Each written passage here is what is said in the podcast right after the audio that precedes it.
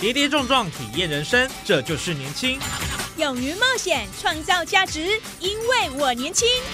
满腔热血，改变世界，年轻我最样。不一样的我们，在不一样的路上，找寻属于自己的天空。年轻新势力二点零全新出击，正声广播公司台中广播电台制作，林燕宇主持。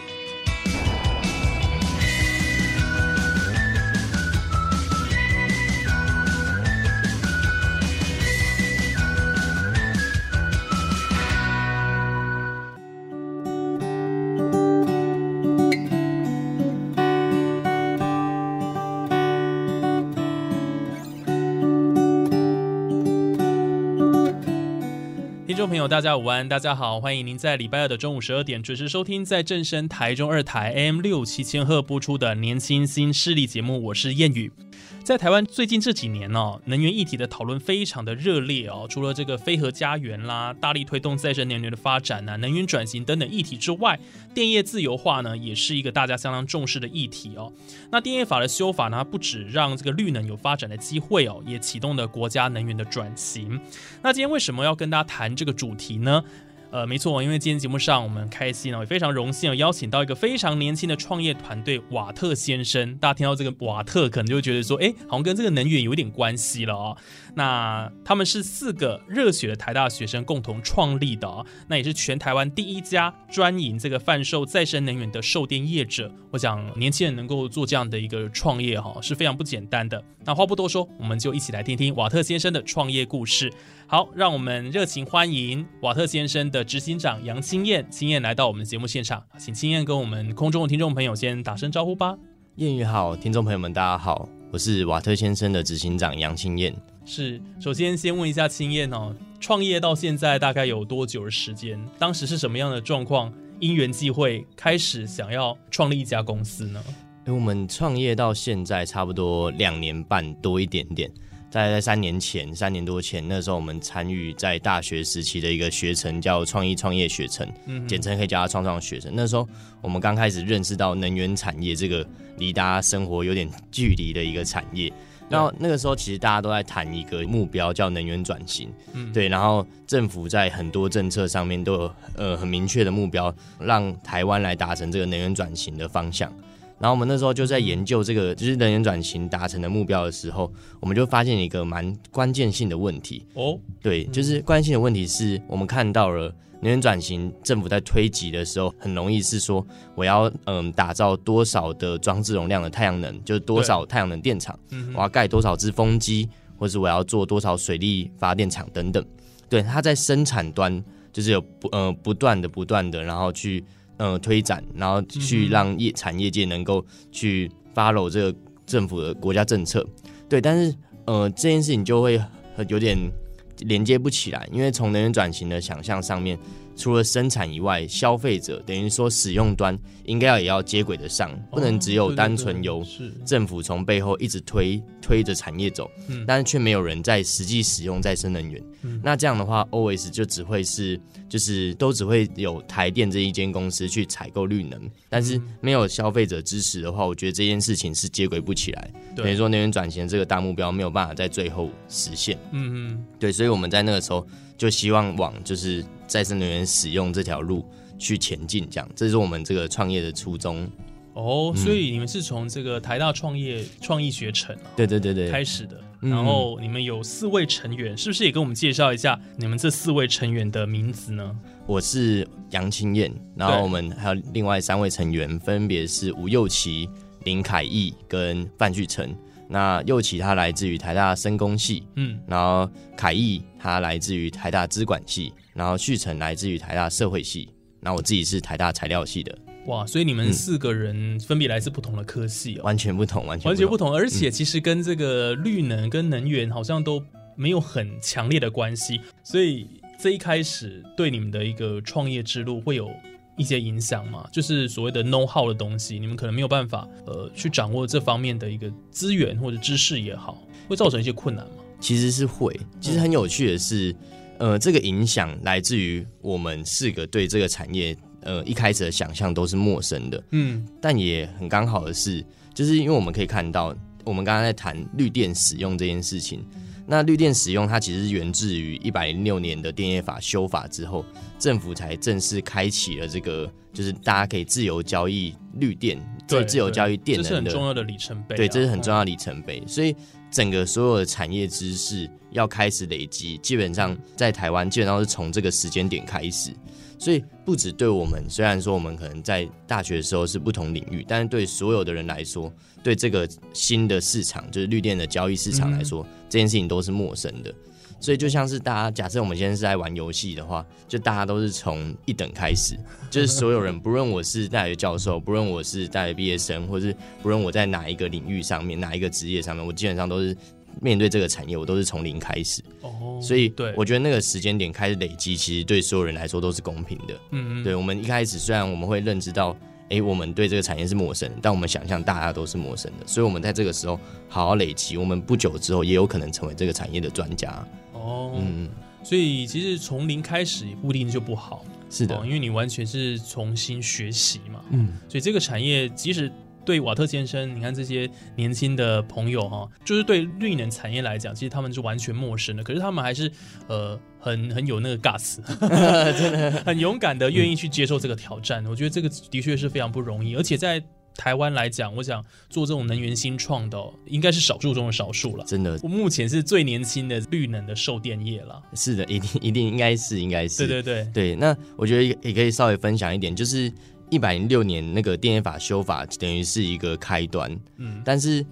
呃，这个开端来源自于我们台湾国家的这个电业要慢慢走向自由化，对，就不会完全由台电把持，在未来嗯可以想象的光景中。对那等于说它一定会有非常多的里程碑。那现在它等于是开放交易，嗯那下一阶段，呃，就我所知，它可能开放一个叫辅助服务市场。对，但这有点复杂，但大家可以去搜寻一下。对，哦，辅助服务市场，对这个辅助服务市场，然后未来它可能还会开放非常多，就是有关电业的一些项目。嗯所以其实你大概在近五年或近十年进进入这个产业，你好好累积，基本上都会成为专家，因为都没有原先的典范存在。对对，没有没有寄存的典范，你只要好好在这个产业琢磨，应该说钻研，然后你就可以在这个产业累积到我们应有的知识水平，然后就可以变成这个产业的专家。这样所以你们也是慢慢在累积自己的一些经验了。是的，是的，对，那从零开始重新来学习，一定一路上遇到很多的困难哦。哎因为在创立瓦特先生之前，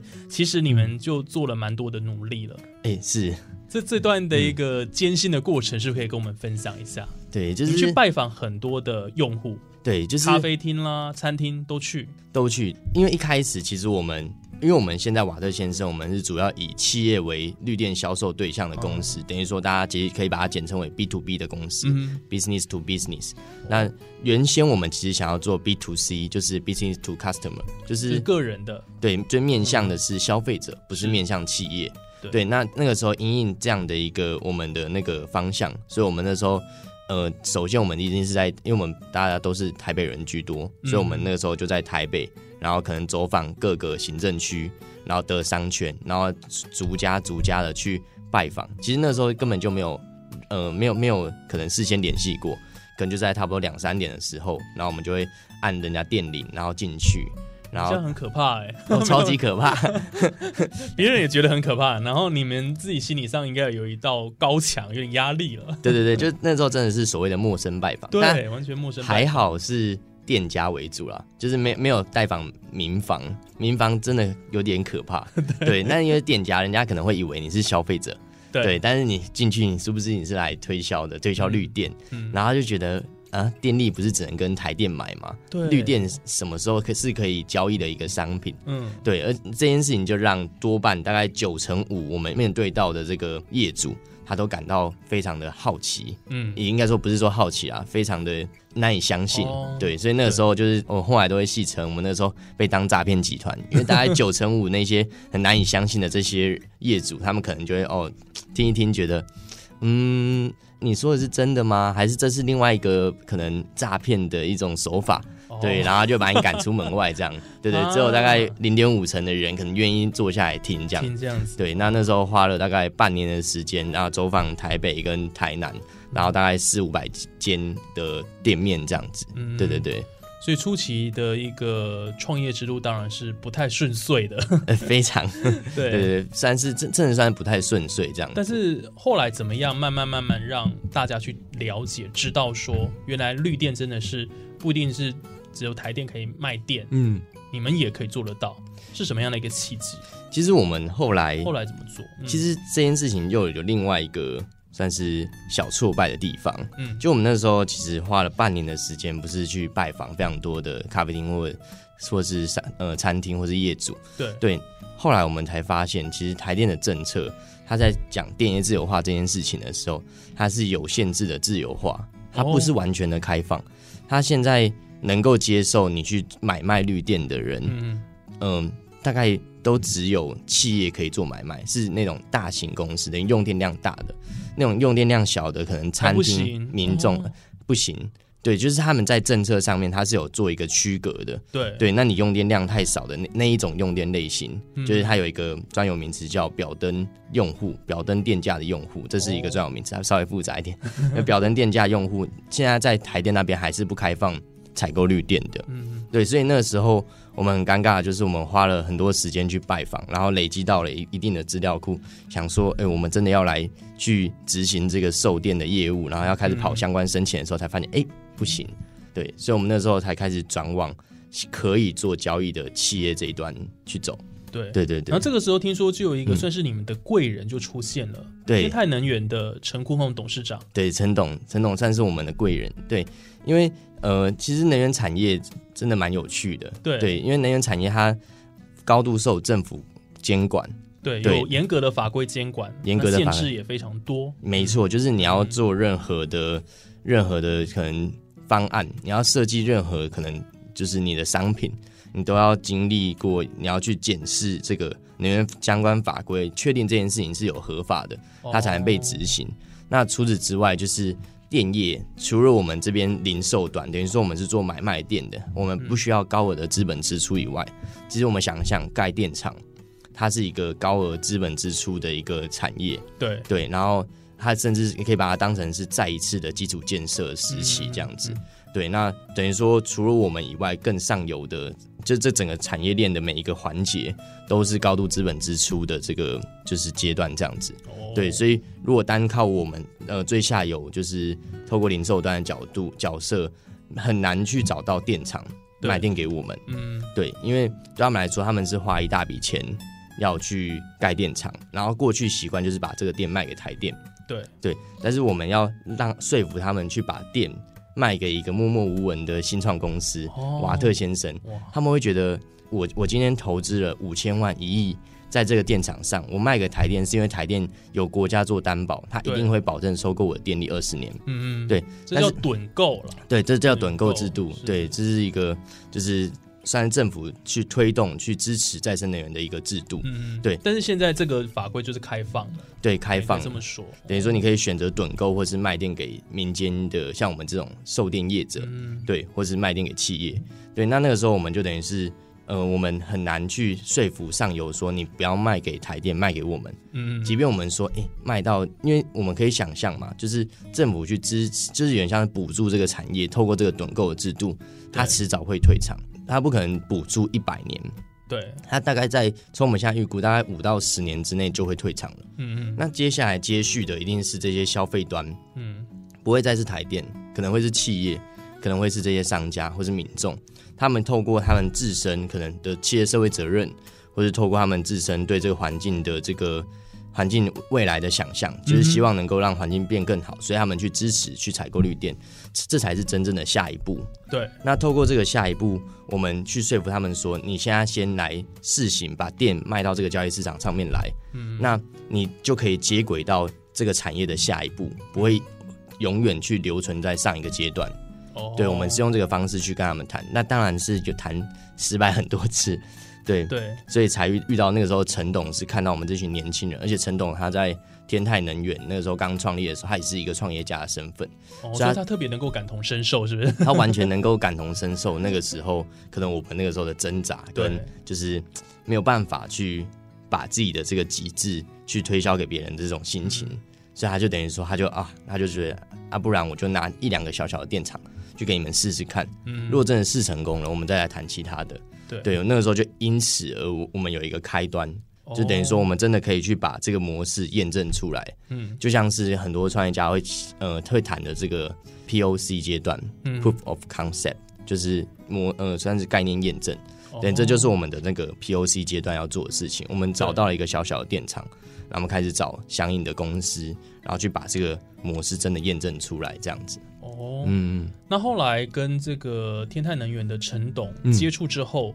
他好像自己以个人名义又成立了另外一家瑞和控股。对对对，那后来这这个故事要怎么继续发展下去呢？好哦像你们就成功卖出这个绿电了。对，就是因为其实陈董他这个人也是非常有趣。嗯，对，就是我们那个时候会开始，这有点像是洗脑嘛。对对我们那时候跟他讲说，就是这个绿电市场，它是未来就是接轨这个台电短售退场之后的重要的里程碑。嗯，它就是一个未来式。那陈董而且是未来的趋势哦。对，嗯完全是未来趋势。然后我必须坦白说，陈董他们在就是上游，他们等于是他们的盖电厂这个这个阶段，对盖电厂的这个角色上面，他们现在面临到的竞争也非常严峻。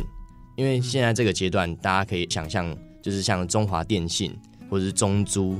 或者是友达，或是现在联合再生，全部都跳下来，呃，去做这个盖电厂的这个生意。哇哇，等于说它竞争非常严峻。那陈所以民建电厂其实盖的非常多，非常兴盛，嗯非常兴盛，因为它就等于是再一次基础建设。你就想象，如果我们去，我们来到一个荒漠，那一开始能够去抢到这个荒漠所有的地权的，等于说去盖那些房子的人，一定是呃可以掌握到最庞大的这个利益的人。对，对所以这件事情在盖电厂这个环节非常的兴盛。嗯，对，那陈董他是一个创业家，就是创业家今天呃跟财团最大的差异来说，就是创业家我们必须要就是像狼犬或者像猎豹一样，就是我们要去嗅嗅出那个产业下一步怎么走，哦。然后提前布局，因为嗯。这是财团没有不一定能够做到的事情，因为财团他们在做的比较像是等这个市场被打理好，我透过大资本投入，然后去去建立这个市场的规则。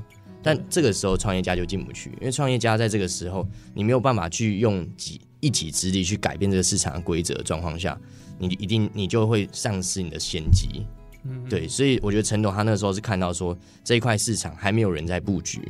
就是等于于说绿电交易市场这件事情还没有人在布局，所以他要比这些财团更早进去，所以他就创立了这个瑞和控股，嗯。然后跟瓦斯先生联盟，那他就专门做这个就是盖电厂，然后卖电给企业的生意，然后我们就专门做这个去销售给企业这个业务这样子。哦，对，一个负责生产，一个负责销售。嗯嗯，嗯哇，所以真的遇到一个贵人呢，帮助你们，真的是贵人，真的帮是贵人，助你们在这一个行业上顺利可以开启这个大门。必须真的是这样，真的是非常重要。对，因为也也是坦白说，就是这个产业它毕竟还有它是蛮传产的一个产业，如果没有像陈总这样的领路人，对，我们其实也很难进得来，你很难了解这个产业真正的样貌。嗯，除非你有大资本，直接就盖发电厂这样，对对对就，除非这样嘛，对不对？对 对对，就 是就直接跳过这个阶段了。对但是因为毕竟嗯瓦特先生做的是售电业，是的是中盘商嘛，我们是中盘商，哦所以你还是要有这个电的来源。一定要有电的来源，嗯然后去透过陈董他对这个产业了解，然后进而让我们有更多的认识，我们才会知道该怎么做，嗯，然后或是有问题应该找谁问等等这样子。所以台湾绿电是从去年二零二零年开始可以自由买卖，是这样吗？哎，应该是说就是二零一七年的时候修法，修法后就就可以自由买卖，但是二零二零年才正式第一度电交易完成而已，等于说就是会有三年的准备期，对对整个产业来说。嗯然后那时候我们有幸就是成为台湾第一家就是买卖绿电的一个公司，这样子。对，你们是全台第一度新设电厂绿电交易对对对，哦，所以绿电交易的元年其实二零二零年，绿电交易的真真正元年是二零二零，哦。那就有看到可能除了我们以外，还有非常多的可能像是台积电买了绿电，对，对，或是像是外商台湾莱雅，嗯他也买了绿电，或是像是元大金控金融业，嗯就其实我发现，就是这个市场很有趣，就是这个市场它不是说我们开始做了之后需求才慢慢出现，嗯它是原本就有这个需求在那里。就是其实台湾有非常多的企业，它因应着国际的可能一些标准，像是大家可能现在会常听到的 ESG 投资的原则，嗯或是甚至更细部的，可能像 CDP 就是碳接肉源、碳接肉报告书。哦，对，那因应的这些标准，你需要去采购绿电，去降低你的碳足迹，嗯或是台湾有法规去要求企业实际使用绿电。嗯因应这些种种，或是单纯的企业社会责任，那这些企业他们本身就有绿电的需求横竖在那里。哦。对，那这个时候我们去算是把这个销售绿电的这个模式建立起来之后，企业很容易就接轨得上，那他们就等于说就可以成为台湾第一度可能采购到绿电的那个产业的领头羊，这样子。哦，嗯，所以总体来讲，嗯其实跟这个全球供应链啦，或者是说呃各方面，您比如说像是什么欧盟新政啊，一些白皮书啦，嗯。我想就是会有一些跟呃真的需要做能源哦，就是绿使用绿色能源，然后绿电这方面有很大的一个关联关联性啦。没错没错所以，，所以既然企业它未来它都需要做这件事情的话，这就是你们的机会。对，我觉得这算是整个绿电产业的机会。嗯哼，对，因为呃，就像刚刚提到，就是我们现在台湾的这个补助，就是等于说绿电的那个补助，其实在退场。如果没有下一群人去采购绿电的话，这个绿能它是接轨不上去，就等于说它是没有未来的。哦但是现在因应可能像可能举细部一点例子，有一个国际的组织叫 R 一百，嗯在参与 R 一百的企业，你都要宣称在某一个年份达到百分之百绿电。哦像台积电，它是 R 一百目前会员中使用电量最大的一个成员。嗯对，他在去年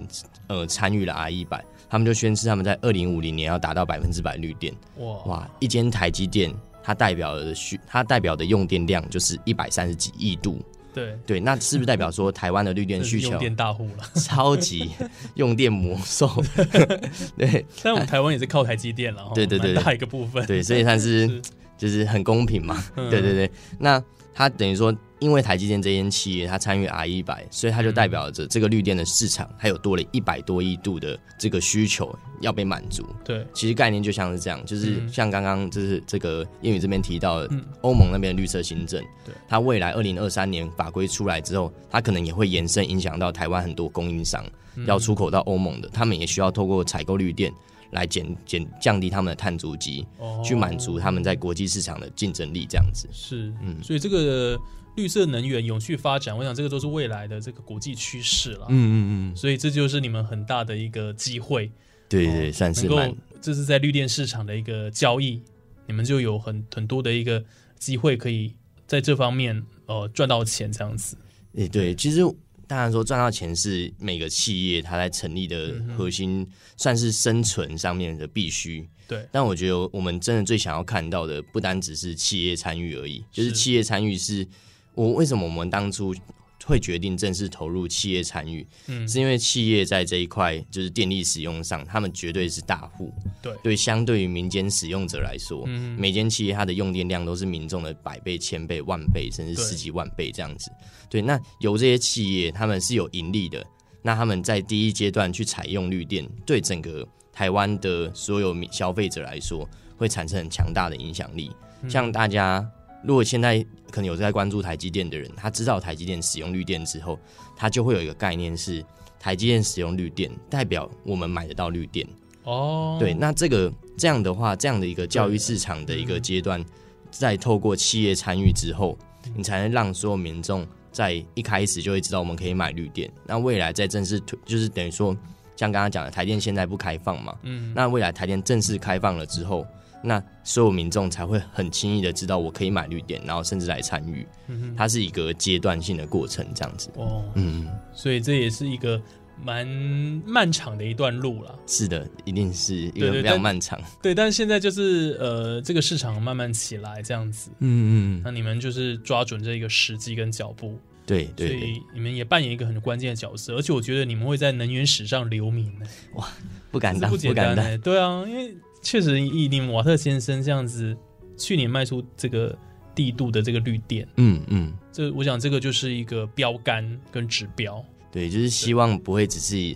呃历史，就我希望我们能够持续就是努力奋斗下去这样子。对对对对对。那是不是可以跟我们讲一下去年呃卖出这个帝度新设电厂的绿电交易、它的一个呃详细的内容？因为你们是在台南盖了两座光电厂，哎，是的，没错。然后这个电厂你们是卖给了元泰生技跟大江生医，嗯，元泰科技跟大江生意，没错，嗯。没错，没错，然后后来十月你们又卖给了，又把绿电卖给了台湾莱雅集团，没错，没错，国际的国际美妆集团。对外商、美商，美所以你们合作的这些企业其实都是蛮有名的一个对象。哎，是，对，没错。所以你们怎么样去接洽的啊、哦，其实超厉害的，真的。其实大大公司、大企业，真的就是一开始，我其实坦白说，因为我要先一开始成立的时候，当然就是就是初生之犊不畏虎那种，就是我们就是哎、看到那个网络上的一些联络资讯，陌生开发，就用当初拜访民众那个心情，然后就直接打电话过去。哇，对，那我觉得也是非常恰巧，就是因为这元泰科技大疆生意，大疆生意是台湾也是 R 一百的企业之一，哦。它是很早期就参与 R 一百的企业之一。然后元泰科技在原本，它就是在台湾卖最多绿电凭证的公司，等于说它是在绿电参与上面参与最多的公司。哦，那台湾莱雅甚至它是 CDP 连续三年拿到三个 A A Plus 的一个公司，哇。对吧、这好像全球只有一间，就只有他们达到在 CDB 上这样的一个好成绩。所以其实这些企业他们在原先的的这个环境意识就很强大，嗯，对就等于说他们就有计划的在布局，或者是等于说布局这个永续这件事情。嗯他们要让让他们的不论是消费者，不论是投资人，不论是股东，都很有意识到这间企业是要往永续，等于说往这个对地球环境友善的方向去前行的。嗯，那我们也是在那个时候了解这些企业背后有这样的一个意识，所以我觉得在起初去沟通上面，其实不会在沟通上面有太多的困难。就我们只要向他们证明说，我们真的有这个电厂，那我们真的可以把这电透过政府的这个流程卖给你们。那我觉得那个时候比较像是一拍即合，哦，对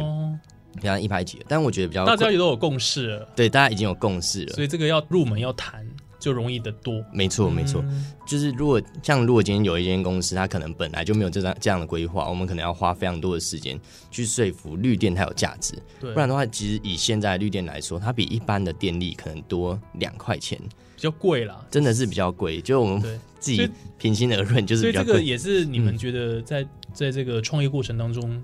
困难的一个部分，对因为绿电交易最关键的还是在于价格，对，价这个格，价格如果低下来的话，嗯，大家就比较愿意掏钱去买。没错没错，一定是。就是如果我觉得我相信企业它在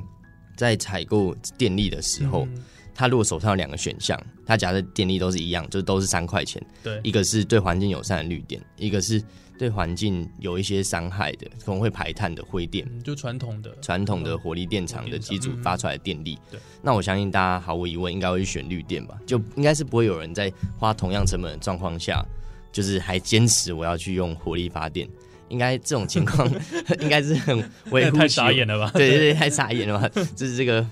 反这个反主流思维到一个很 极极限的一个状态。嗯对，但是其实我觉得这种情况也不是不可能。其实我们去看国际上，像可能欧美他们那边太阳能电厂，我们台湾现在呃刚刚提到趸购制度嘛，对，等于说台电收购的电价一度电可能在四块出头左右，嗯其实还是稍微比我们的民间用电再高了一些。哦对，但是你去看欧洲、美国他们的那个电厂，他们去算这个电厂发电的成本的时候，太阳能一度电可能只要一块钱，嗯。已经比我们的这个这个我们现在我们的民间平均用电，就是等于说台电的平均电价还低了。低了，对，那当然，我觉得差别不是说在在于台湾技术不好，嗯，其实是因为我们土地当然是比较小，对。对，所以我们土地取得成本要沟通的门槛一定会比较高，当中化的费用就会堆叠在那里。但我相信，就是在时间的演进下，就是嗯。模组它的价格一定会越来越便宜，嗯。然后可能透过政府跟就是居民大家一起来协作，透过这样的方式，这个电价一定可以越来越低。嗯，我再举个例子，就是十年前，哎、大概八年前，那时候政府的收购价格一度电是十一块，现在是四块，嗯，对。差好多哦，大概差了三快三倍，所以对。这就代表说，这个暗场建设的这个成本，它已经下降到原先的大概三分之一左右了。嗯对，所以你可以看到，才花八到九年，可以看到这样的一个趋势，未来一定会有办法承续这样的一个就是这个潮流，然后继续让这个电价越来越低。那我觉得未来民众或者企业在采购绿电上面的那个这个起心动念的这个诱因就会越来越高。对对对对，所以除了这个企业社会责任以外啦，我想这个成本的考量，成本的考量当然是企业很重视的一块了，不能只是讲讲 CSR 这样子的一个呃空谈而已。嗯嗯嗯，因为毕竟那个是我不一定要去遵守的嘛。对对对，但现在因为呃整个国际的趋势啦，嗯那还有法规，对对，那就会促使这些企业他们更有动力。那如果价格取向，对就会让这个未来大家去买这个绿电，诱诱因因就变得非常的高了，没错没错就会。看到未来很好我的希望这发展这样绿电就是遍地开花，这样就是每对可能民众都愿意来采用这样子。节目进行到这边，感谢瓦特先生执行长杨青燕的说明。在下一节节目当中，我们将继续邀请青燕来畅谈台湾绿电产业发展，以及提升绿电稳定性的电力辅助服务究竟是什么。下礼拜同一时间，年轻新势力，我们一起来解开谜底。拜拜。